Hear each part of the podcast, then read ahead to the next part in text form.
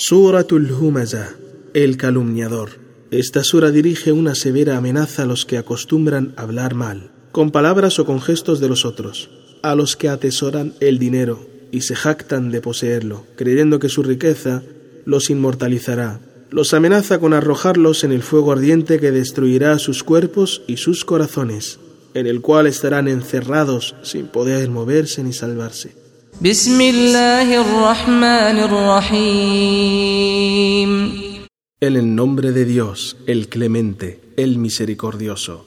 ويل لكل همزة لمزة الذي جمع مالا وعدده Un terrible castigo y sufrimiento espera a los que se dedican a denigrar a la gente con palabras o gestos y lesionan la reputación de los otros. al que amasa grandes riquezas, calculando su número una y otra vez, gozando con ello y deleitándose.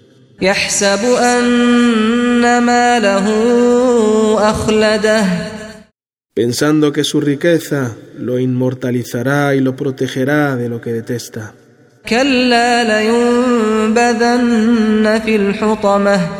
Que cese de engañarse por Dios que será arrojado indefectiblemente en el fuego que destruye todo lo que en él se arroja, por el mal que hizo en su vida.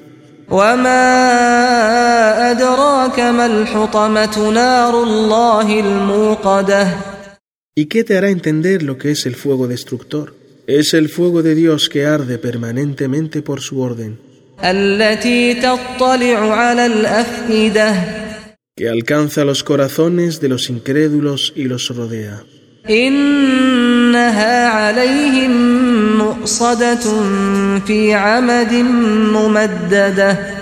Se encontrarán encerrados en este fuego, encadenados, inmovilizados allí por un término extensísimo, sin poder moverse ni salvarse de él.